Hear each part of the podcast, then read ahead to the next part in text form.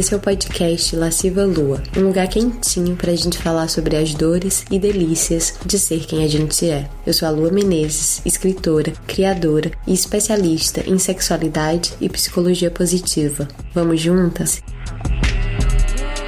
Oi, deusas! Olha, hoje a gente não vai começar com um conto erótico que precede o podcast, porque na verdade eu tô com um pressentimento de que a gente vai ter algumas histórias para contar. E a ideia que atravessa essas histórias é muito simples. Sexo não precisa ser tão sério. O amor não precisa ser tão sério. Viver não precisa ser tão sério. E calma, todas essas coisas sim são importantes, grandes e muitas vezes sérias. Mas aprender a brincar mais, a rir mais, inclusive de si mesmas, dos próprios erros, do que não deu certo, pode ser um santo remédio para a gente deixar a vida mais leve. E para conversar com a gente sobre isso hoje, eu convidei uma mulher deusa muito pertinente, a humorista e atriz Babu Carreira. Babu, seja muito bem-vinda. É um prazer conversar com você. Ah, muito obrigada pelo convite, Lua. Que bom falar com tantas deusas ao mesmo tempo. Falo desse assunto que eu falo pouco, que é sexo, putaria e risadinhas. Que bom que você me chamou pra gente bater esse papo. Tô muito animada. E, Babu, ah, eu tô muito animada também, porque. eu vou no meu trabalho assim falando de muitos aspectos sérios da sexualidade, olhando também para os nossos traumas, para as nossas dores, que são muitas, né? Nós mulheres a gente carrega muitas dores em relação à sexualidade, mas não só isso, a gente também carrega delícias, a gente também carrega histórias engraçadas para contar. E eu queria que esse episódio fosse isso, assim, um alento, um respiro. E aí, Babu, uma pergunta: como que você começou na comédia? Porque tem a ver com sexo, putaria e risadinhas, não tem? Tem, tem super a ver. Na verdade, eu comecei a participar do audiovisual por outra porta de entrada. Eu comecei como figurinista. Na época que estava começando Porta dos Fundos, meus amigos do audiovisual, né? Eles estavam numa, numa ideia de, ah, vamos fazer um canal de humor também. E a gente saiu pra beber, e saiu falando de ideias, e eu falei, ah, olha, eu era designer na época, eu falei, ah, vamos. Por que vocês não fazem um episódio com tudo de estranho que os caras já já falaram ou fizeram comigo na cama. E aí eles, ah, tipo, o quê? Aí eu comecei a contar. No que eu comecei a contar, eles falaram, cara, mas isso tem que ser uma série. E tem que ser com você contando. E assim, eu não vou mentir para você e falar assim, gente, nunca pensei em ser atriz. Mentira, sempre pensei, sempre sonhei, sempre quis. e sempre que podia, eu tava me metendo num palco, né? Eu já tinha banda, já falava poesia, já tinha isso tudo, mas eu não, não me colocava oficialmente como atriz. Então, minha primeira entrada foi dando os argumentos, já não roteirizei nessa época, o que foi um pouco problemático, porque eu, eu vendo os episódios hoje, Lua, eu fico vendo que são muito da perspectiva de um homem, né? Então você vê como é ah. importante a gente se enfiar no processo todo, né? Mas hoje eu faria diferente, mas achei que foi uma, uma entrada muito legal. E aí que começou, aí depois disso eu fui fazer papo calcinha, fui chamada pro Papo Calcinha justamente pra dar essa visão mais humorística pro sexo, pra não falar tão sério, né? Só que era muito crua. Eu acho que hoje eu me encontrei como artista, me encontrei como humorista e me entendo mais até minha afetividade, minha sexualidade, mas eu arrisco dizer que eu entendi a minha sexualidade antes de me entender como profissional. Sim, maravilhosa. E me identifico nisso também, porque eu acho que antes de começar a trabalhar com sexualidade, me especializar em sexualidade, eu, na verdade, eu era atriz. Ó. Oh. de teatro. Fiz graduação, mestrado em artes cênicas. Então o palco era realmente o meu lugar, mas ao mesmo tempo o sexo me rondava. Olha ela, né? O sexo me rondava. Eu rondava o sexo. É, eu tenho Vamos uma piada que. Eu tenho uma piada que eu até parei de fazer, mas eu fazia, que eu falava que ah, todo mundo acha que eu sou promíscua porque eu sou gordinha. E isso, na verdade, eu sou promíscua porque eu sou atriz. Mas. Não, mas nem todas as atrizes são promíscuas, só as muito boas. Então. que rola, né? Essa, essa, essa coisa da promiscuidade do teatro, mas eu vou falar que isso é tudo falácia da minha parte, porque eu nunca participei de uma sequer suruba no teatro. O que eu acho. Oh. Me venderam errado o curso de teatro. Falaram Absurdo. que ia ter sexo, drogas, rock and roll. Só tinha ensaio e professor viajando na maionese. Só isso que tinha. Olha, eu vou te dizer que me venderam a ideia mais ou menos certa, porque uma das primeiras coisas.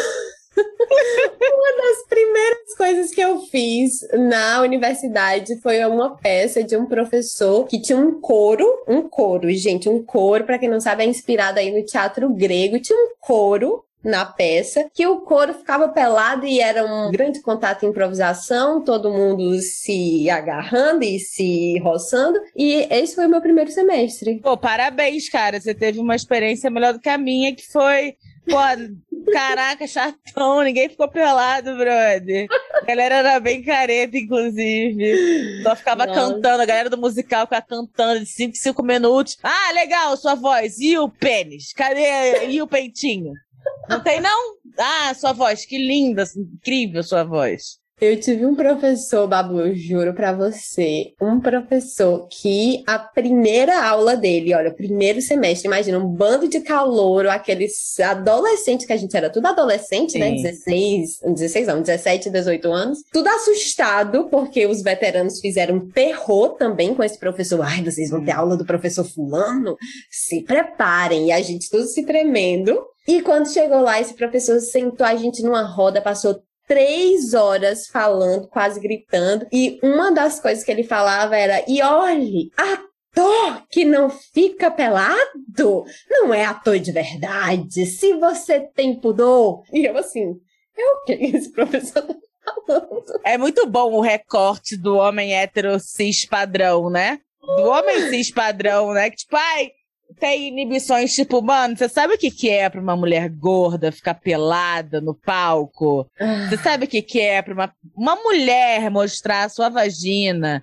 Que é um negócio que é tão. Assim, o peito nem é tanto, mas a gente expor a nossa vagina é tão problematizado pra gente. A gente quase não olha, não sabe como é que é. Tem amiga que nunca viu a dela, que tem nojo, né? Então, como é que chega e fala assim, ai, não é. Como se tivesse alguma ligação você, né? Claro que eu entendo, pô, você tem que trocar de roupa na frente de todo mundo, realmente. Eu acho que faz parte do meio artístico. Você que tem que trocar de roupa na frente de todo mundo. Você se despia ali e tal, não sei o quê. Agora, você vai me falar que você colocar seu corpo nu à mostra, sem nenhum tipo de propósito, não é uma coisa, ah, é, é tem a ver com atuação. Não, não tem a ver com interpretação isso. Não tem a não, ver só com ego. Porque me falar assim, ah, ator não tem ego. Mentira! Ator tem muito oh, ego. A maior parte do set que eu vejo, dos profissionais, por exemplo, de figurino e maquiagem, é lidar com o ego do ator. O trabalho da figurinista uhum. pobre coitada é lidar com o ego do ator. E você vem me uhum. dizer que não tem, é sinistro. Além de tudo que ela tem que fazer, né, do figurino. Olha, eu concordo e eu acho que realmente esse professor só tava tentando tacar o terror. Era isso. Ele que só ele queria fazendo. ver peitinho, ele era um tarado, pervertido. Mas, olha, o pior é que ele não era um homem hétero. Não, era um homem Tudo bem, era um homem gay que curtia ver peitinho e pênis também. Perverso, tinha sede de poder. Também existe. Mas hoje a gente tá muito risada, assim. Hoje que a gente tava na sala, né? O tanto que realmente a gente ficou assustada e, enfim, todo esse arrudeio só para eu dizer que eu entendo a promiscuidade do teatro e ao mesmo tempo quero dizer que eu amo profundamente as pessoas do teatro, as amizades, as pessoas que eu encontrei, não só os atores, mas figurinista, a galera da música, da dança. Cara, eu vou te falar são... que a galera que ronda o teatro são, é assim, eu, eu, eu, até gosto de atores médio, mas eu amo a galera que trabalha na construção, né? Não é à toa que eu sou casada com um diretor de fotografia. Eu hum. amo o set, tudo que tá por trás e, e a construção daquilo tudo. Eu acho demais. E eu achava, eu acho, quer dizer, que foi uma galera que, assim, foi uma das galeras realmente mais abertas que eu já conheci na minha vida. Eu acho que isso facilitou o meu próprio, a minha exploração da minha sexualidade, sabe? Porque logo eu fui, né, ser rapariga, que eu nasci pra ser. e era uma galera que tinha muito pouco julgamento. Que eu sinto que em outros círculos, se você anda com, sei lá, com um monte de heterotop, ou, sabe, vai ter muito julgamento. Então, quando eu um dia, por exemplo, apareci com um namorado namorado e uma namorada ao mesmo tempo, todos os meus amigos estavam, ah, massa, tá realmente é. sua cara fazer isso, sabe? Uhum.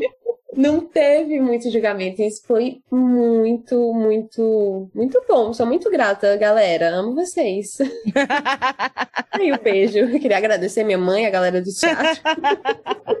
É, mas é, eu acho, eu acho que passa por isso sim. Eu acho que tem a coisa também da de você entender o corpo e o toque do outro, né? Esse treinamento do ator também passa por isso, né? Passa pelo entender o que você está sendo visto. É claro que eu falei a questão do corpo é muito real, né? Eu acho que ficar nu ainda é um grande tabu pra gente. Mas eu acho que quando você trabalha com alguma coisa que o seu veículo é seu corpo, você tem alguns desprendimentos. Você não se leva tão a sério em algum ponto, né? Eu acho que a, a encarnação com o corpo, ela também vem muito de uma vibe um pouco egocêntrica, de que tá todo mundo prestando atenção em você. E quando você tá ali naquele grupo do teatro, mesmo numa cena que tá todo mundo eventualmente você entende que não é só você que está exposta, não é só você que está nua. Quando você está fazendo sexo, não é só você que está exposta tem um parceiro ou uma parceira que também está exposto com você. E isso vai para estar literalmente pelado, como vai para a exposição em busca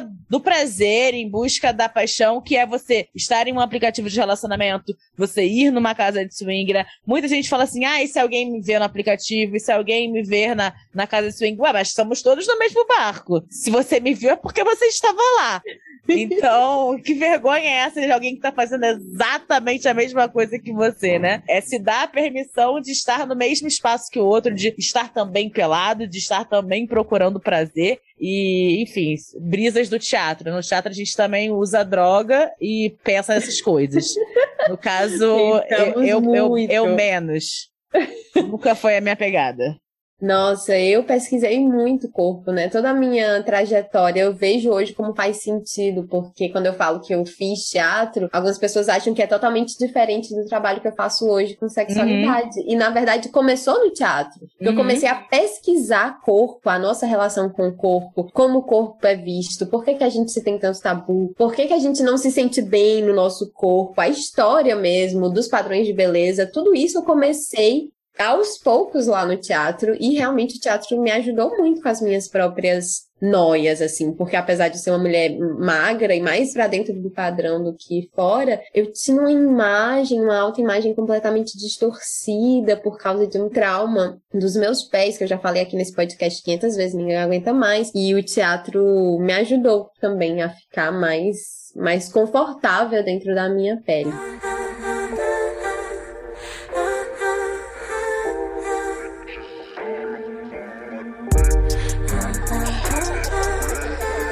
Mas, Babu, me conte, que histórias foram parar nesta nesse começo da carreira do humor, falando da vida sexual e de babu. Eu acho que eu acho que sinceramente não era tanto coisa das taras que me impressionava das pessoas, né? Mas era muito mais a liberdade do homem hétero na situação do sexo casual, que me impressionava hum. muito, porque eu sou uma mulher bissexual, mas essas aventuras e coisas bizarras só aconteceram com homens héteros. Então, com alguns homens bissexuais eu também tive algumas anedotas, mas com homens héteros é mais presente isso. Porque meio que parece que. Aí a, a série teve algumas questões aumentadas, né? Por motivos cômicos, mas o que me impressionava mais era como eles se sentiam confortáveis para serem excêntricos. Porque eles sabiam que não ia me ver de novo, pela natureza casual da relação, imaginavam-se, né, que não iam ver de novo. Ou até, tipo, se eles me vissem de novo, como eles se sentiam à vontade para fazer exatamente o que eles gostavam na cama, enquanto eu, como mulher, tipo, nossa, eu via travado nas minhas relações, né? Pra eu me soltar e falar o que eu quero, como eu gosto, eu tinha que estar à vontade. Parece que o homem é o contrário. Quando ele se importa, quando ele liga, ele não quer falar. Ele guarda, ele quer preencher um ideal. Então, isso que me pirava muito a cabeça era muito sobre coisas que eu ouvia, né? Do tipo, o cara que transa pedindo para você falar muitas coisas. Do tipo, ai, fala que você é minha, fala que você vai me ligar amanhã Nossa, isso é muito específico. Eu vou te ligar amanhã? Não, fala que você vai transar comigo de novo. Teve um cara que a gente transou, ele nitidamente não tava interessado em mim, eu também não tava interessada nele. Foi uma daquelas coisas meio que tanto faz pros dois, mas vamos transar porque tamo bêbado. E ele ficava assim pra mim: Ai, por que, que você tá cílio postiço? Não gosto. Ai, você vai tirar essas tatuagens pra mim, vai? E eu assim, quê? Aí ele, Como cara, eu tirar vou te tatuagem pra ele. Sei lá, doido. Aí ficava, não, porque eu vou te conquistar, você vai ver só. E vai ser na cama. Não tem exposição Tarsila do Amaral, não. Especificamente essa frase. Não vem com esse papo de exposição. Eu nunca tinha comentado de Tarsila do Amaral. E ele do nada meteu essa, sabe? Um entendedor da história Nada. da arte, claramente. Exatamente. É, esse- esses discursos sexuais sempre me deixavam muito impressionada, né? E os caras que pediam fio terra na primeira vez. E assim, hoje fio terra é uma coisa muito tranquila. Quer dizer, ainda é um tabu. Mas há 15 anos atrás, que foi quando eu comecei essa empreitada, não era usual os homens falarem sobre. Ninguém falava sobre disso. sobre filtro. E eu era sorteada da dedada no cu. Eu era a campeã de me pedirem. E eu, assim, tudo bem, sem preconceitos, porém, não temos mínima intimidade. Tudo bem, estamos num ato íntimo, beleza. Mas eu, na minha posição, esperaria mais antes de pedir uma dedada no cu. Você foi, porra, proativo demais, arrebentou, irado. Mas me fazia, me fazia muito pensar nessas diferenças, né? E, Babu, e você tem no seu, no seu Instagram e na, nos seus espetáculos, você tem um deboche, assim, do homem hétero que é realmente fenomenal. Eu já passei muito tempo no seu Instagram ali, olhando seus reels e morrendo de rir. E fala um pouquinho dessa inspiração maravilhosa Cara, para é muito- deboche. Foi uma coisa tão espontânea, do tipo, a gente passa muito tempo como um artista pensando, ai, qual vai ser meu tema, qual vai ser minha voz? E naturalmente eu percebi que o meu tema virou realmente uma antítese ao homem hétero, né? E foi muito sem querer, tipo, eu fui, eu fui fazer meu show solo na frente do meu sogro. E aí, a família toda do meu, do meu companheiro foi, e era a primeira vez que eles me viam no palco, e já foi direto no meu solo. E tem uma hora no meu solo que eu pergunto: ah, tem algum homem hétero aqui? E nem o meu sogro teve coragem de levantar a mão. E aí eu percebi, gente, eu devo estar muito assustadora falando mal do homem hétero. Mas, pra mim, é uma relação muito de fascínio. Eles são, tipo, meu material de estudo, sabe? Porque existem umas coisas das mulheres que, por eu ser mulher, por eu ter muito envolvimento com mulheres ao meu redor, para minha família ser uma família de mulheres fortes, eu sinto que eu entendo um pouco mais o modus operandi das mulheres. Mas os homens, pra mim, são uma coisa, porque não é só a psique que tá envolvida em você lidar com o homem hétero. Tem a sociedade tem muito mais a sociedade do que a psique. Então são coisas que são feitas porque eles podem, porque eles se permitem e que estão, às vezes, fora da lógica humana. Mas é que é uma lógica do patriarcado, não é uma lógica deles como pessoas, entendeu? E isso me fascina de um jeito que eu fico, gente, não é possível que ele faz isso só porque ele é menino. Só porque ele é menino. Ele se coloca nessa posição. Então, não é uma coisa do tipo assim, ah, eu odeio homens. Eu absolutamente não odeio homens, eu adoro homens. Eu me relaciono, inclusive, me relacionei mais com homens do que com mulheres ao longo da minha vida afetiva. Eu não tenho problema nenhum com meu pai, diferente do que achem. Meu pai foi super presente, é super presente. Mas é, é realmente uma coisa de me perguntar, não porque eles são homens e têm essa liberdade, é por que, é tão diferente da gente. Por que, eu, como mulher, por que, que minhas amigas como mulheres, por que minhas tias não têm essa liberdade que eles têm? Então, é muito uma fala de denúncia para falar: olha tudo que a gente não tá fazendo. Olha tudo que a gente não pode. Não é que eles não possam ser assim, que eles estejam errados e serem assim, algumas vezes estão errados. Mas olha como é que eles têm todas as liberdades e a gente não se dá nenhuma. Olha como é ridículo. Por que, que vocês estão se travando se é perfeitamente possível você existir com menos neurose e menos travas? Porque você é um homem, isso é mais aceitável. Mas a gente precisa naturalizar como mulheres também sermos pessoas com menos neurose, sermos pessoas que levam as coisas com mais casualidade, porque existe espaço no mundo para isso. E a gente precisa se apropriar disso, não deixar só para os homens. Nossa, Babu para presidente, por favor. Já ganhou meu voto. Eu luto pelo direito de ser uma mulher porca, por exemplo, sabe? Por que, que só os homens podem ser porcos e aceitos socialmente, sabe? Eu quero ser porca, eu quero ter barriga. Eu quero mulheres que falem que não querem ter filhos porque não, não acham que é de boa para elas, mas acham incrível quem tem. Eu acho que são possibilidades que o homem é perfeitamente aceitável, um homem falar uma coisa dessa. Vai falar, ah, eu não quero ter filhos. Ah, tudo bem. É, eu não quero casar. Ah, tudo bem. Agora, uma mulher, se ela não quer casar, se ela não quer ter filhos, se ela não quer ter uma relação monogâmica, ela tem alguma coisa de errado e quebrada dentro dela. E é isso que eu acho equivocado. Sim. Sim, concordo 100%. E às vezes a gente escuta, né? Escuto muito na internet alguém falando assim: ah, queria ter a autoestima do homem hétero. E eu falo, inclusive já vi também a Pri Barbosa falando: gente, não é autoestima, é delírio. É delírio. Porque autoestima parte de autoconhecimento, né? Você Sim. se conhece, por exemplo, você sabe que você é bom em alguma coisa, você sabe que você é uma boa humorista, eu sei que eu sou uma boa escritora. Então, essa autoestima é baseada em verdades e não em uhum. vozes da minha cabeça. E tem certos homens, né, para não dizer nem todo homem, uhum. tem certos homens que realmente vivem numa grande alucinação e isso torna nossas vidas sexuais e amorosas um tanto quanto mais complicadas, não é mesmo? Com certeza. Com certeza. Eu sou muito a favor da gente se conhecer. Eu acho que Porra, cara, eu como mulher gorda, pra quem não me conhece, tá? Eu sou uma mulher gorda e sempre fui uma mulher gorda. Minha família gosta muito de guardar as fotos de quando eu fui magra para mostrar que existia, existia esse momento, mas eu vou fazer as contas, eu fui magra durante três anos da minha vida. Então, gente, de 32, três foram magros. Então, eu sempre fui uma mulher gorda e isso faz diferença nas suas relações.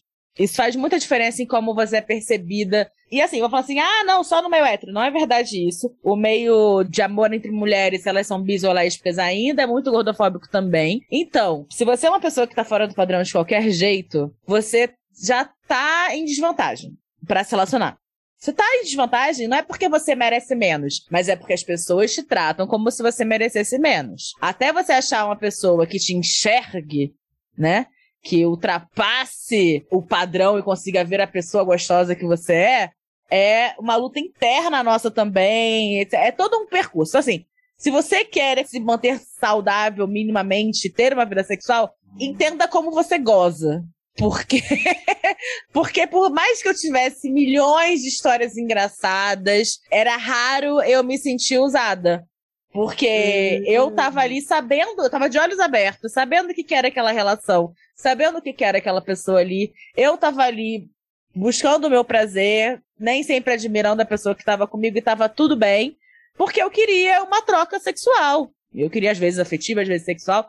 Então, para mim, isso é, tipo, cara, muito importante nesse processo, porque você realmente não vai ser colocada como prioridade para esses parceiros.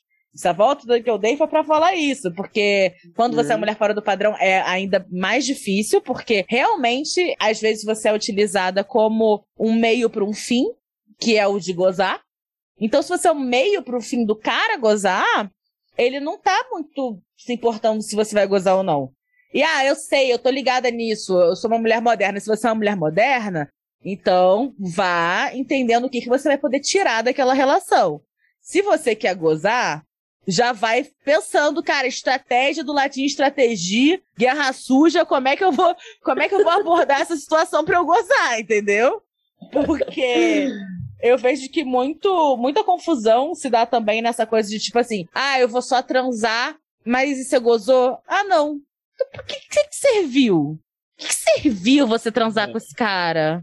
Eu falo muito disso, porque que a gente acha normal uma mulher não gozar no sexo. Uhum. E um homem não vai transar esperando não gozar. Sim. Não conheço um que vá não. transar e espere Sim. não ter não um. Não, se ele não gozou é porque, tipo assim, ai, usa antidepressivo e tá mais difícil, é porque ele broxou. Nunca é, tipo, uma possibilidade pro encontro ele não gozar, sabe? E, sinceramente, para mim nunca foi. Pra mim nunca foi uma possibilidade. Também só não gozei na minha vida sexual quando o cara bruxou quando deu alguma coisa errada, uma barata voou, não sei, alguma coisa que desconcentrou. Mas no geral, melhor coisa, porque assim, emocionalmente você não tem como se proteger.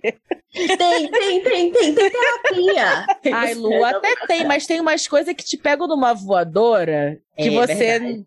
Nos lugares que é você não imaginava, né?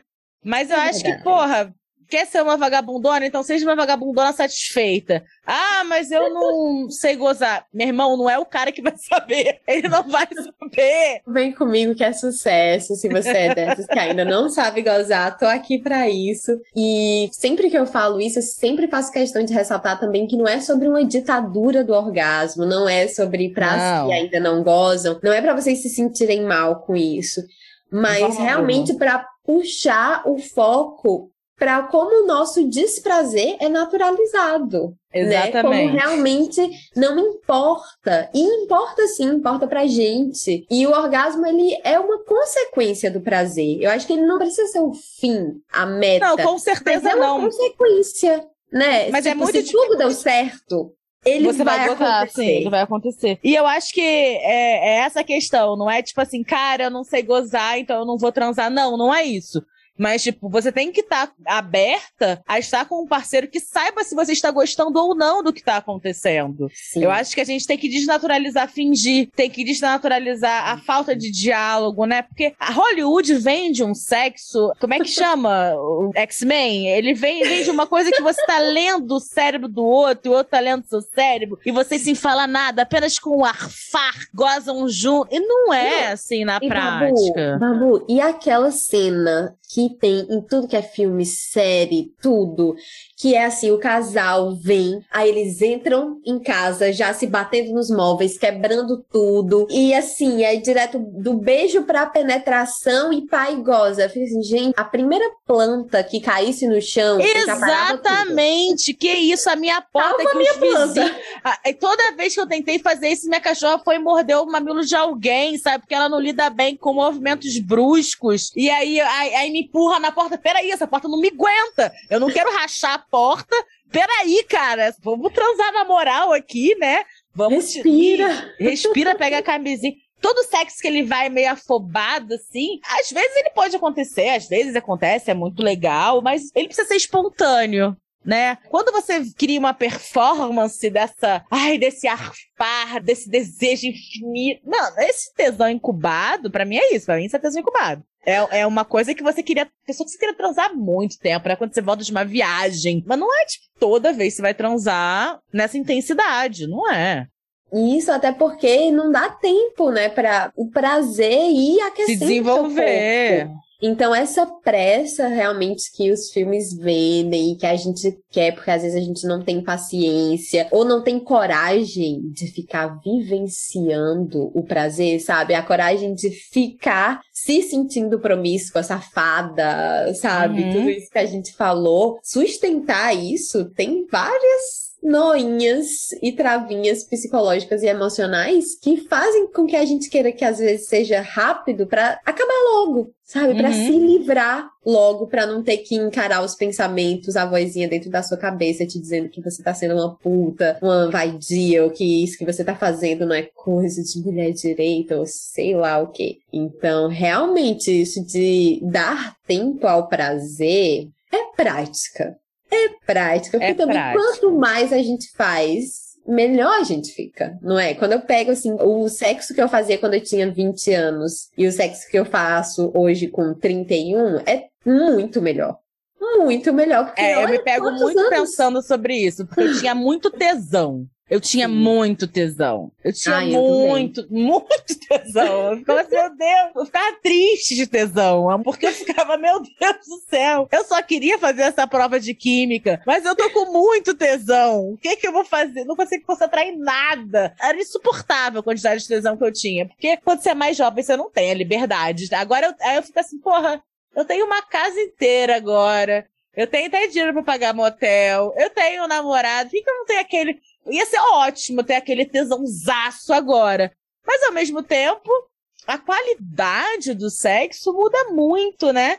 Fica uma coisa que o orgasmo fica diferente, a conexão fica diferente, até as coisas que você sente. É realmente uma montanha russa muito menos dependente do tesão espontâneo e muito mais vindo de você entender quais são seus gatilhos eróticos, né?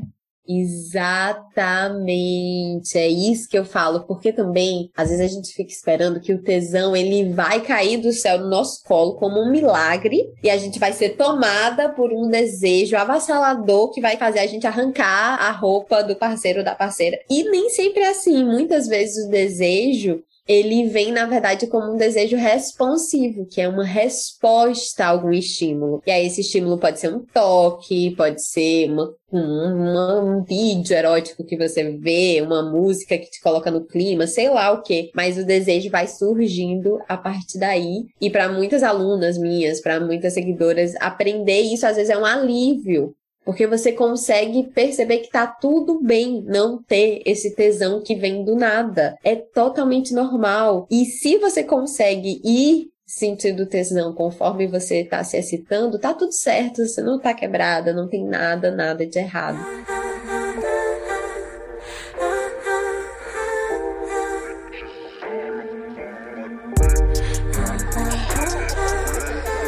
E você falou de motel e eu lembrei de uma situação que eu nunca entendi que eu vivi, mas que eu estou até hoje tentando entender o que aconteceu, o que foi. Uma vez eu fui para um hotel com um cara, nem lembro quem era de cujo. Pra você ver, né? As pessoas realmente. Ah, minha filha, essa, essa coisa de, ai, ah, vou fazer lista de gente que eu transei. Meu querido, eu vou te dar uma casa decimal e é por aí. Você não sei o número exato, eu tenho uma estimativa. Não, eu também, eu não faço a mínima ideia. E outro dia, uma amiga minha me mandou um print de um cara que ela começou a sair. Ela fez assim: ai, amiga, eu vi que vocês se seguem. E eu fiquei assim. Por quê? Será que a gente já se pegou? E eu tentei puxar em todos os fios da minha memória e eu não lembro de jeito nenhum se é alguém que eu já transei ou não, se já foi insignificante. Mas. Mas já aconteceu comigo, sabia? De uma amiga minha me mostrar a foto do namorado dela eu congelar na hora. Porque tinha, de fato, transado. E eu fiquei. Mas, e... Antes sabe... ou durante? Antes, antes. Ah. Era recente o relacionamento. Imagina, mas eu fiquei. Mas eu até fiquei, tipo, quanto tempo vocês estão. Hum, me explica aí. O que que. Hum, mas descobri As que aulas de matemática era são pra esse momento. Não, mas era recente e tal. Eu falei, ai, ainda bem. Sim, mas a história do motel, mulher. Hum.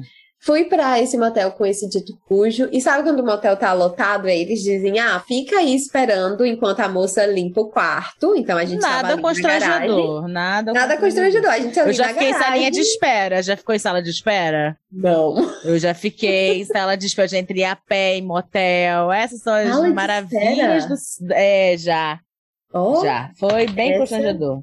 Essa é nova. E aí a gente estava lá no carro esperando, eis que sai a moça da limpeza, bate assim no vidro, e a gente já constrangido, porque a gente já tava se pegando no carro, óbvio. Uhum. E ela fala assim: Olha, vocês podem ir, sei lá, pro quarto 9, porque a gente não tá conseguindo tirar o cheiro de gasolina daqui. Como assim? Eu não o sei. Cheiro de gasolina? Ele tinha gasolina. tesão em churrasquinho tipo, e levou um carvão. O que que aconteceu para ter gasolina dentro do quarto? Por quê? Era um fetiche em Fórmula 1? O que que Meu Deus do céu, me chama de Robinho que eu chego depois de você. Que isso, gente? Estou chocada com o cheiro de gasolina. O cheiro de gasolina. Até hoje, um mistério mas acho que você tem aí já boas teorias. Boas teorias. Gente, tô chocada. É, o nosso tesão até estacionou, porque a gente ficou assim, tentando compreender. Entender o que que é. Por que alguém traria gasolina para um motel? O que fizeram com essa gasolina e onde derramaram essa gasolina? Posso falar uma coisa? Hum. Eu acho que poucos ambientes são menos sensuais do que motel, sabia? Sempre é, que eu chego porra. no motel, meu tesão diminui um pouco. Eu posso estar super animada, aí eu chego no motel, Aí eu tenho que dar um tempo, assim, até ligar de novo. A não ser que, né, bêbada, balada, é, é, é, mas às vezes que eu fui a motel, eu fui muito mais a motel em relacionamento do que noites casuais, assim. Mais tipo assim, ah, vamos fazer uma coisa diferente, não sei o que, não sei o que lá. E também porque eu sou mão de vaca, né? Então, sempre puder fazer em casa, eu tô preferindo. Mas sei lá, eu acho que uma coisa do ambiente preparado pro sexo, mas não é tão preparado assim, porque, tipo, tudo é meio, é meio um plástico em cima para não sujar, sabe? Sim. Aí não tem cheiro de nada, um ambiente com cheiro de nada. Ah, eu acho tudo muito esquisito, tudo tem preço, tudo tem seu valor ali dentro. Não parece, eu prefiro assim transar num banheiro de rodoviária, eu acho mais sensual do que transar no motel, sabe? Ai, meu Deus, não, mulher, eu sou o oposto. Acho que eu já tive cara em motel, sabe? Assim, naquela época que você mora com a sua mãe ainda, o uhum. boy mora com a mãe ainda. Então, assim, uhum. assim, até dá para transar, mas aquela coisa meio silenciosa, você não quer, né, deixar todos os sons saírem naturalmente. E aí eu tinha, especificamente, eu lembro que eu tive um namorado que a gente ia muito pro motel, porque aí era, assim... Festa, os portões da Babilônia, entendeu? Uhum. A gente ia, em Natal, tem uma expressão que é da rock. Da rock. Da rock. É, da rock. É você sexo, drogas e rock and roll, entendeu? É isso. Então a gente ia pro motel, aí pegava um quarto chique com banheiro, não sei o que, passava a noite inteira e aí, beijo, tchau. Aí era Cara, lindo. eu acho que outra coisa que me incomoda no motel é que nessas situações que eu fui com desconhecidos, ficava muito uma coisa tipo assim, tem que fazer valer essas 12 horas aqui. Paguei a pernoite. Cara, às vezes o cara não tava tão interessado em me excitar, em fazer realmente que eu quisesse transar aquelas 12 horas, mas ele queria transar às 12 horas, aí vinha aquele troço duro sem fazer nada, achando que era. Tipo assim, e fora o fato de, como eu não tinha uma grande seletividade dos caras que eu ficava, às vezes eu ia pro com umas pessoas chatas, que eu ficava, meu Deus, eu vou ter que ficar 12 horas conversando. Assim que surgiu o cara que queria tirar minhas tatuagens, porque realmente tinha assunto nenhum. Aí o cara vem falar, vou tirar suas tatuagens, tira o cílio, por favor. Eu vou só te comer, não vou ver Tarsila do Amaral com você. Então, realmente, assim, motel pra mim não tem. E aí, fui pra motel quando era amante, porque fui amante. Hum. Fui amante durante um curto período.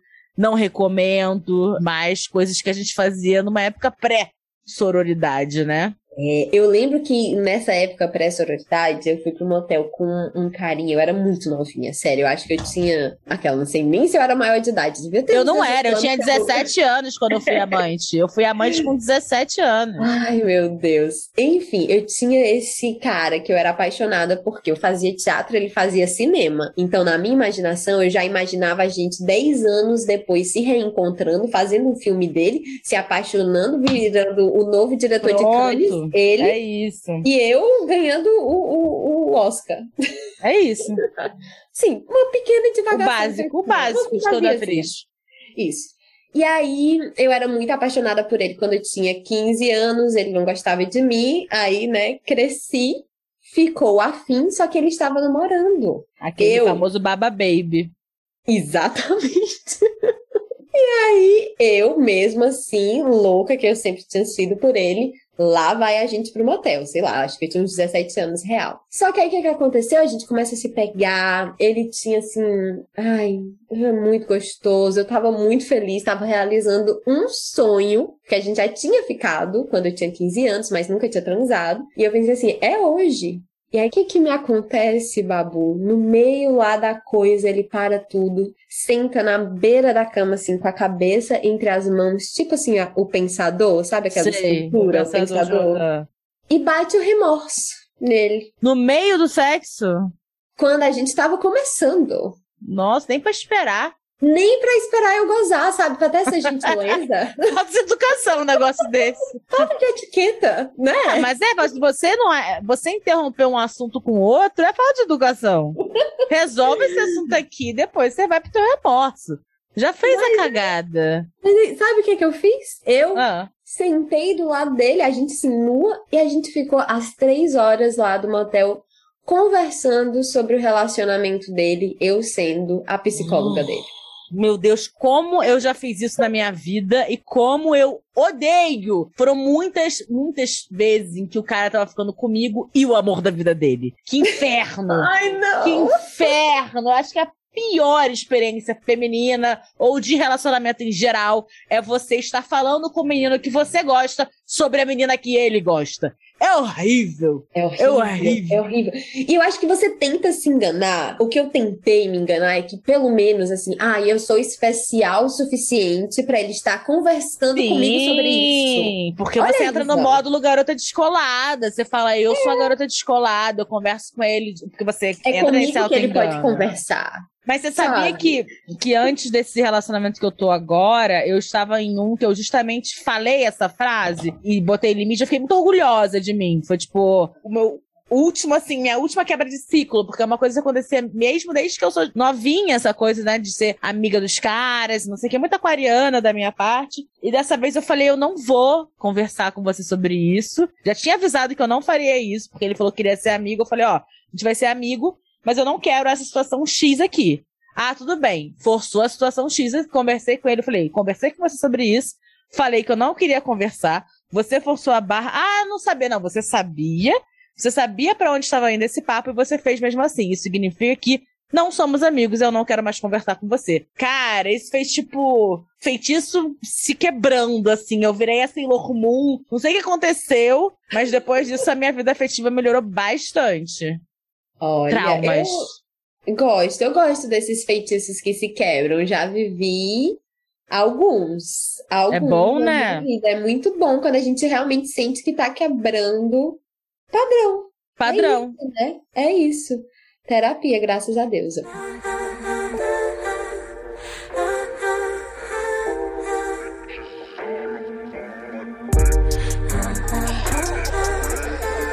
Babu, eu pedi para as minhas seguidoras maravilhosas contarem situações engraçadas que elas já viveram no sexo. Eu acho que eu poderia ler algumas. Manda, claro. Né? Pra gente ver o que é que tá acontecendo por aí pelo mundo. Então, vamos ver. Olha essa situação. Isso aqui é claramente quando a gente tenta reproduzir o que a gente vê no cinema e dá um pouco ruim. Olha aqui essa gata. Estávamos em uma boate, fomos transar no carro, começou a chover e sugeri de transarmos na chuva. Fui sentar no capô, escorreguei e caí no chão com uma madura. Só que pelada. maravilhoso! Com asfalto na bunda! Apenas era sexo casual, mas foi divertido. Que bom! Eu amei, eu amei. Gente, essa do capô é que pra mim é que nem aquelas coisas de vamos transar na praia, que a te... gente, a textura de onde vai entrar a sua bunda importa muito, galera. Então, Sim. assim, transar em parede de chapisco, transar na areia, transar no asfalto, transar em cima de um móvel que tá com farpa, não recomendo. Ótimo, fica aí essa Fica a dica. Fica a dica. Deixa eu ver o que mais que temos aqui. Essa eu amei também. Tive um orgasmo tão potente que entupiu meus ouvidos, ficando com um zumbido estranho. Achei que estava tendo um AVC e saí correndo pelada com meu ex correndo atrás. Pessoa acha que tá tendo um AVC e sai correndo pelada. não sou médica, mas acho que não é esse o procedimento Também não é, não acho, não acho que é. Mas valeu, assim, pela emoção. Acho que se você queria dar uma pimentada. Mas você sabe que uma vez eu estava transando com um cara, também é meio recente isso. Por isso que eu lembro. E aí, tipo, eu tava por cima, aí o cara começou a fazer umas caras assim, e eu, tipo, tá tudo bem? Ele, eu tava com a mão no peito dele, ele, tipo, tira a mão do peito, tira a mão do peito, tem uma bombinha de, de asma aí. E eu, tipo, o quê? Acabou o sexo, acabou o sexo. Meu Deus, tadinho a situação. Olha, eu já tive várias, várias, assim, transes orgásticos. Mas eu acho que, eu, como eu sempre gostei de uma certa psicodelia, eu nunca achei que eu tava passando mal. Eu ah, vi tá. o transe, eu embarcava no transe. Ia na loucura. Eu já fiz uma vez eu fui, tava recebendo, eu já fui terapeuta orgástica. E uma uhum. vez eu estava recebendo uma massagem orgástica de uma colega terapeuta. E eu virei uma cobra.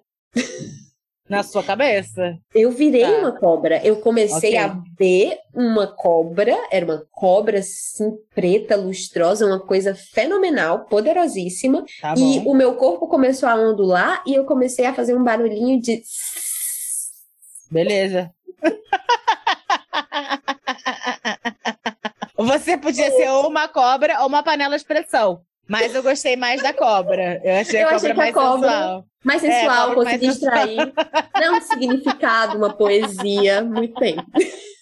Muito bom, gostei, gostei. E olha, e como terapeuta orgástica, eu também via cada reação, Babu, na hora do prazer. Por isso que eu sempre falo assim, gente, se você tá sentindo uma coisa esquisita, deixa a coisa esquisita sair. Acontecer, né? Deixa, não reprime.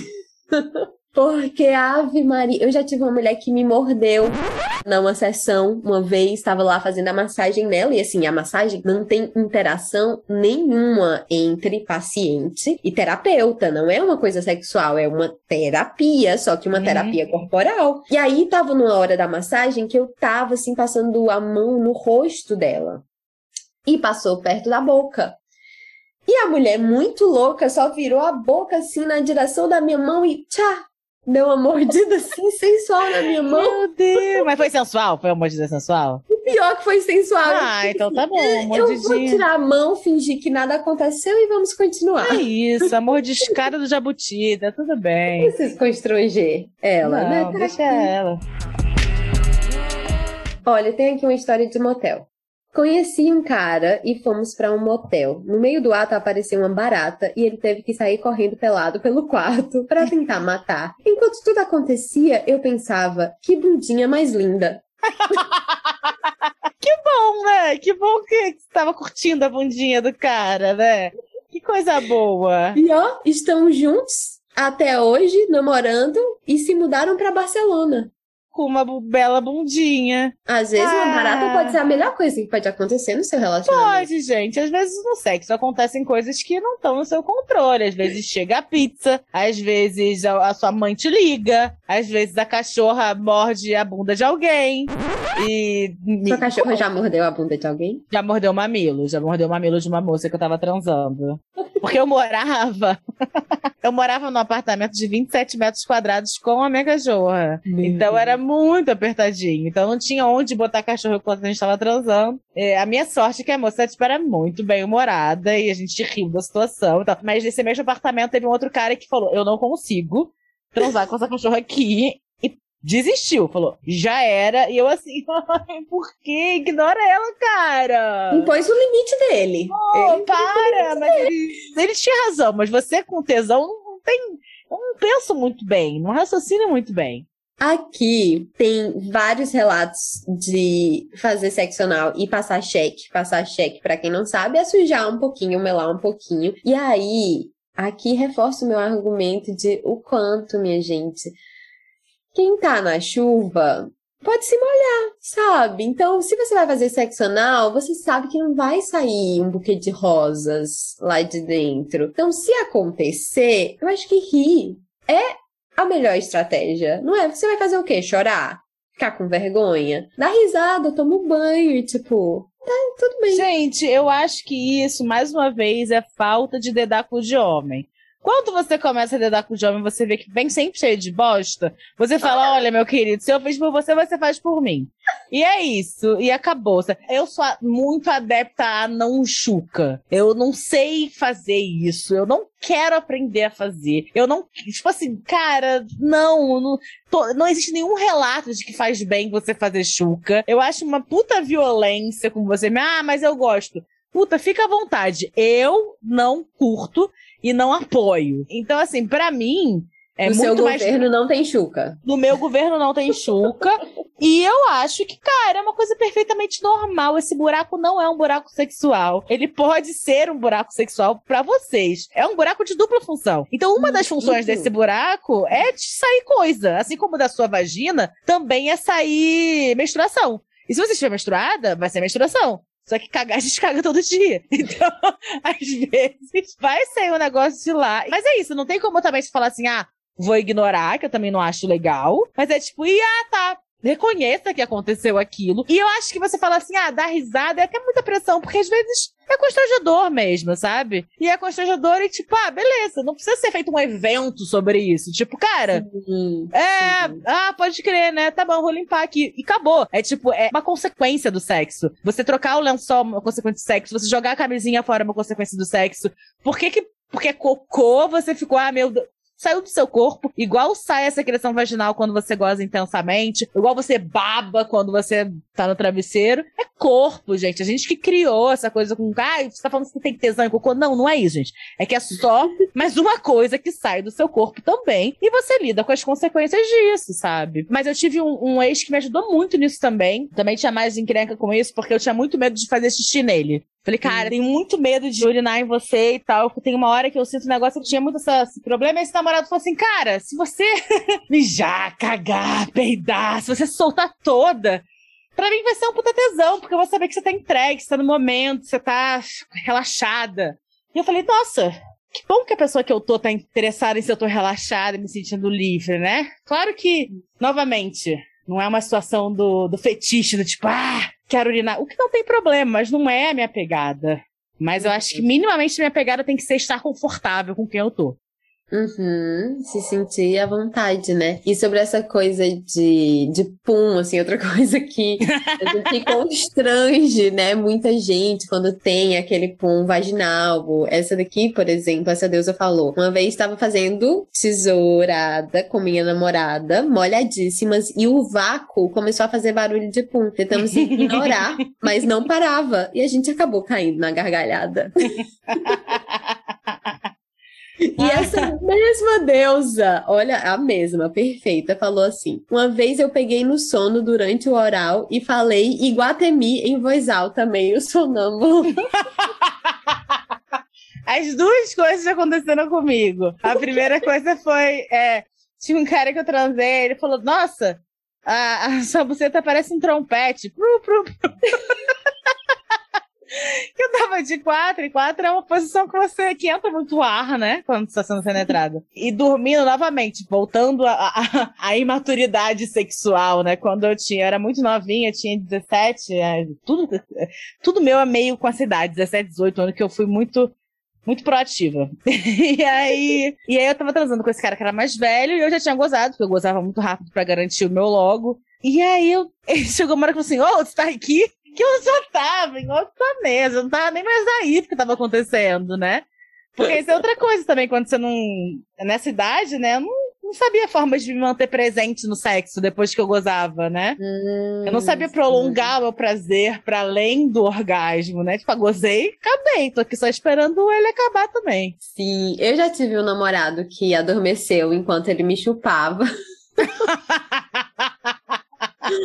O bichinho. E o pior é que, assim, ele era um homem bi e era um dos homens que mais amava a buceta e chupar a buceta que eu já vi na minha vida, assim, realmente era um lugar que ele ficava em paz, sabe? Que ele fazia o nome dele, que ele brilhava. Era o jardim zen dele, era a buceta. Era, era ali, mas teve uma vez que o bichinho tava cansado e não quis me falar porque queria, né, me, uhum. me ofertar. E aí o negócio foi ficando meio pesado, sabe? Eu achei, nossa, que técnica diferente é essa que ele tá fazendo. E era só a cabeça dele mesmo que tinha caído. era o cucuruto da cabeça dele. Mas é, eu já teve um, um, amigo meu, que quando a gente ficava, que eu tava, tava chupando ele, ele dormiu. Aí ele sempre fica me zoando, falando, não, você tem um boquete muito relaxante. Também bom, né? A gente está tão estressada. Ai, gente, eu amo essas histórias. Deixa eu ver se tem mais alguma coisa. Ah, e essa daqui é muito engraçada. No meio da transa, o boy formado em filosofia perguntou do nada qual era o sentido da vida. Meu Deus do céu. Aqui entra o homem hétero. Aqui entra. Qual é o Aqui sentido entra. da vida? Por quê? Mas é, é, que tá tudo para mim, todas essas liberdades que são tomadas são por essa noção inerente de superioridade, sabe? De tipo assim, se eu tô desconectado do sexo, eu vou desconectar o outro também. E quantas vezes nós mulheres já transamos pensando em outra coisa, mas cientes de que tinha um ser humano ali e que estava envolvido no momento que você não tinha o direito de tirá-lo daquele momento. Mas os homens não têm a mínima cerimônia em te tirar do momento, em brochar. Teve um cara que eu transei, um chileno, já tinha o problema da língua, a gente só falava com nossos corpos. Ele realmente não. e aí, nessa hora que falam com nossos corpos, a língua dele brochou. Então não tinha muito que, não tinha como conversar. Mas aí, não foi nem que ele brochou, acho que ele gozou muito rápido. E aí, ele meio que deu por encerrado o sexo. Acabou, gozei e acabou. E aí ele se animou de novo e gozou de novo. E, ah, poxa, que pena que eu não durei mais, né? Tipo, fio, fio, e o resto? E o resto, brother? Tudo que dá para fazer. Você quer bater um substituto aqui, chamar o camisa 9? Eu tenho um camisa 9 aqui na gaveta. A gente chama e substitui. Ai, meu Deus, eu fico muito. Ai, era uma coisa que sempre, desde antes de começar a trabalhar com sexualidade, isso é uma coisa que me deixava indignada. É essa clássica do cara que goza e pensa que acabou o sexo e uhum. tchau pra você, sabe? Isso me deixa puta. Aí vem e... te abraçar. Ah, e eu falava, e eu falava, uhum. e eu já falei, inclusive foi muito engraçado, porque eu falei para dois caras e os dois reagiram de duas maneiras totalmente diferentes. Então, um foi isso, né? A gente tava transando, ele gozou muito rápido, aí ele foi no banheiro tirar a camisinha. Quando voltou, eu, linda, maravilhosa, nua no sofá uhum. dele. Tipo assim, igual a, a, aquela mulher do Titanic, sabe assim? A Rose? É, desenha, tipo, e desenha, Jack. E esperando ele fazer o nome dele. E aí ele sentou do meu lado e começou a conversar. E aí eu me levantei num, num impulso, a Ariana que sou, e falei: Você não tá preocupada em me fazer gozar? E aí ele se desconcertou inteiro, gaguejou. Eu, eu já tava indo. Foi a resposta uhum. dele. Já tava indo na cozinha pegando um copo d'água. Bem sentado conversando. Eu já tava indo. Mas foi, foi muito fofo. Então, ele eu acho que foi só realmente falta de educação sexual, porque depois ele se mostrou um cara muito legal, que se preocupava comigo, que gostava de mim. O outro, olha aí, as histórias se interligando, era um estudante de filosofia. Quero dizer, hum. filósofas que amo vocês e amo filosofia. Mas este cara foi o cara mais chato que eu já transei. O que eu mais me arrependo na minha vida, porque ele se achava o grande intelectual, e depois eu descobri por uma amiga minha que ele dizia que gostava de ficar com meninas mais novas porque ele podia iniciar elas. Nossa, sim, sei bem. Olha o problema. Enfim, este cara foi a última vez que eu me senti usada, inclusive, que a gente transou na praia, no Universo Paralelo, um super festival na Bahia de música eletrônica, e uma lua fenomenal, e eu pensando assim, nossa, vai ser transcendental essa transa. E foi muito rápido, muito rápido. E quando acabou, ele começou a vestir a roupa dele. E aí eu fiz, oh, você acha bonito isso? Você vai me deixar na mão? O que que tá acontecendo? E ele, ah, que tá aparecendo mais gente, fica pra próxima. Tipo, já tinha que gente é? na praia. Tipo, que? Já tinha Nossa. gente quando a gente tava transando, antes, depois. Tu tinha gente, ninguém tava ligando, tava todo mundo muito doido. Nossa, ele realmente não tava nem aí. Não tava, não tava nem, aí. nem aí. E aí eu fui embora, assim, eu lembro, voltei pra minha barraca me sentindo um lixo, sabe? Assim, me sentindo usada, um pedaço de carne que ele usou e, e, jogou fora. Então é muito ruim, muito ruim, não recomendo, mas pelo menos depois joguei o desconforto, porque depois eu ainda fui conversar com ele, dizer, olha, não foi legal isso que você fez, eu me senti mal, etc, Sim. etc. Porque é. é isso, existem situações em que não vai rolar de gozar por causa de mil coisas, até por mil coisas mesmo. Mas o importante é, é isso, é, não, é saber que, não, que essa pessoa que não te fez gozar, é, é bom que ela tenha uma boa desculpa para isso. Porque senão ela tá errada. Um erro isso. Ela não se preocupar em te dar prazer minimamente, sabe? Minimamente. É, você, é. E você também não saber. E é aquilo, né? Ajuda se você souber como é que você gosta. Porque esses caras estão perdidos, né? É aquilo, eu sou péssima tocando punheta, horrível. Péssima. Acho que bater punheta é um negócio que mulher não tem habilidade de fazer. A gente. mulher cis, né? Que não tem, não tem, não conhece, não sabe como é que faz. E realmente vai ter as coisas que não vão saber. Ah, nunca conheci nenhum cara que tocasse uma siririca fenomenal, sabe? Tudo bem. Então, tipo, a gente vai precisar dar umas ajudas e falar um pouco e tal. Então, por isso é muito importante que a gente saiba indicar minimamente, porque se o cara já tá com má vontade, né? Esses caras já estão, imagina, ai, não sei, ai, não sei o que, sei né? A má vontade para mim é que eu acho o ó sabe? Oh. E não saber, mas estar interessado em aprender, mostrar que quer dar prazer, para mim tá tudo certo. Agora, quando você vê que realmente não tem interesse, aí não, não dá. Não dá, não dá, não dá. Olha essa. Falei pro meu namorado que queria apanhar de cinto. Ele levou, mas no meio da transa falou: é do meu pai. Eu gosto das pessoas que vão se empolgando na narrativa e começam a falar umas coisas nada a ver. É, você tá gostando do cinto que eu trouxe, do cinto que é do meu pai? Foi longe demais. Foi, teve um cara que eu falei para ele que eu não ia rolar de eu transar com ele porque eu tava na casa da minha tia, tem que ficar com a minha tia e com a minha avó e tal. Ele, ah, você quer que eu te coma na cama da sua tia, né? Você quer que eu te coma você, sua avó e sua tia? Eu, não. O quê? Que tal não? Que tal não foi nada disso que eu disse, seu pervertido? Uau! Pois é. Essa realmente, mais uma vez, foi longe demais. E tem uma que eu marquei para trazer, só porque também é um outro caso de uma risada que resolve tudo. Que é essa deusa aqui, olha só, no meio do sexo, o peito começou a jorrar leite, porque ela estava amamentando, o neném era pequeno ainda, Sim. e jorrou muito, muito, muito, muito leite dele. E eles riram. Ah, mas é isso, ri. Mais uma coisa que saiu do corpo, leite. É. Porque ela tá uma mãe que tá amamentando, e é normal. Normal. Não é, olha que lindo. Se saísse slime, vocês podiam ir no médico. mas também não era muito... É, saiu slime, ah, que estranho, mas é, do seu corpo. Então, vamos ver o que, que é isso. Por que, que saiu o slime? Que sei. Ai, vamos ligar pra Nickelodeon e monetizar isso.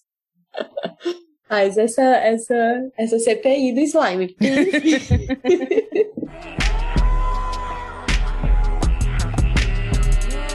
Babu, muito obrigada por você ter vindo. Eu amei esse nosso papo, amei da risada, tava precisando. E sempre no final dos episódios eu peço uma indicação de alguma coisa que você tá lendo, assistindo, pode ser sério, filme. Você tem algo para indicar? Hum. Ah, é uma série muito legal que estreou recentemente na Amazon chamada é, na Amazon na HBO, na HBO, é, na HBO. É A Vida Sexual das Universitárias. Ela é uma uma série. Eu vi essa. Então, é, é muito legal. Uma das roteiristas é a Mindy Kaling, que é uma mulher muito fodona, que é uma das roteiristas de The Office. É uma comédia, assim, que mistura muito esse humor The Office com umas questões bem Sex and the City, mas adaptadas para modernidade, assim. Recomendo ah. demais. Tem muita coisa legal sendo dita na série. Sobre sexualidade, sobre afetividade, sobre identidade. Ai, que ótimo. Sex and the City foi uma série que não envelheceu bem, né? Não. Eu não, não, assistia, eu nunca tinha assistido Sex and the City mais nova. E aí, recentemente, eu assinei a HBO e aí eu fiz, ah, vou começar a assistir. Nunca assisti, é um clássico. Não consegui. É muito machista. É Bastante. É muito problemático em tantos Bastante. níveis. Meu Deus. Meu é, Deus. eu vi tudo e eu revi quando eu soube que ia estrear essa nova temporada, né? Eu mantive minha opinião. É, existe aquele glamour, né, da Carrie, não sei o que, não sei o que lá, que eu acho legal, acho interessante as personalidades delas. Enfim, tem umas coisas que eu acho bacanas como narrativa. Sim. Mas Sim. como aprendizado, servem muito pouco. Que é muito machista, é muito falocentrado, é tudo homem, tudo é e essa nova temporada, né? Vou dar um spoiler. Quem não quiser da nova temporada, não escute. Posso falar, Lua, pra você? Pode, pode. Essa nova temporada, no primeiro episódio, o Mr. Big morre. O que para mim é muito significativo de que essa temporada não vai ser sobre homens e realmente não tem sido. Eu acho que essa temporada ela, a produção resolveu meio que fazer uma grande retratação por tudo que já foi dito. Então, a gente tem uma Carrie viúva lidando com se modernizar no mercado de trabalho, a gente tem uma outra que tá um princípio de alcoolismo, uma outra que tá lidando com uma filha que, está se identificando como trans. Então, realmente, é muito legal tentando trazer essas novas pautas. Né? Trazer né? novas pautas para elas e realmente É isso, foi a morte de uma era. Essa série não vai ser mais sobre. A história das mulheres não vai ser mais sobre a relação delas com homens, e sim delas com elas mesmas e delas com a sociedade. Então, isso eu achei muito interessante. Massa, massa. Eu vou indicar uma série que eu já devo ter indicado nesse podcast, mas eu vou indicar de novo porque é uma série que me faz muito rir, que é Valéria, na Netflix, que é uma série espanhola e que são quatro amigas também com essas questões sobre afetividade, identidade, a relação com elas, com o sexo. É muito bom, tem cenas muito engraçadas de sexo, muito reais, assim, coisas que acontecem que são reais. Por exemplo, um casal que tem toda uma tensão sexual, eles vão transar, não vão transar, quando vai transar é uma merda, sabe? Assim, essa uhum. expectativa frustrada que às vezes acontece acontece. Então eu gosto muito de Valéria. E me veio também recomendar, que não tem muito a ver com o tema, mas é uma série que eu gosto que tá na HBO, que é The White Lotus. Que é muito Muito boa! Muito, muito boa, boa, né? Muito boa. Já vi Valéria também, vi a primeira temporada. Fiquei um pouco incomodada que eu tenho problema com traição, né? Que eu já fui muito corno nessa vida. Então ah. chegou uma hora que naquele final da, primeira temporada que eu fiquei, não sei se eu consigo. é, consegui... Valéria me dá raiva. Eu é. tenho raiva dela. Eu é. acho ela bem covarde. É, então, é isso. Aí eu não consegui, não consegui ver a segunda.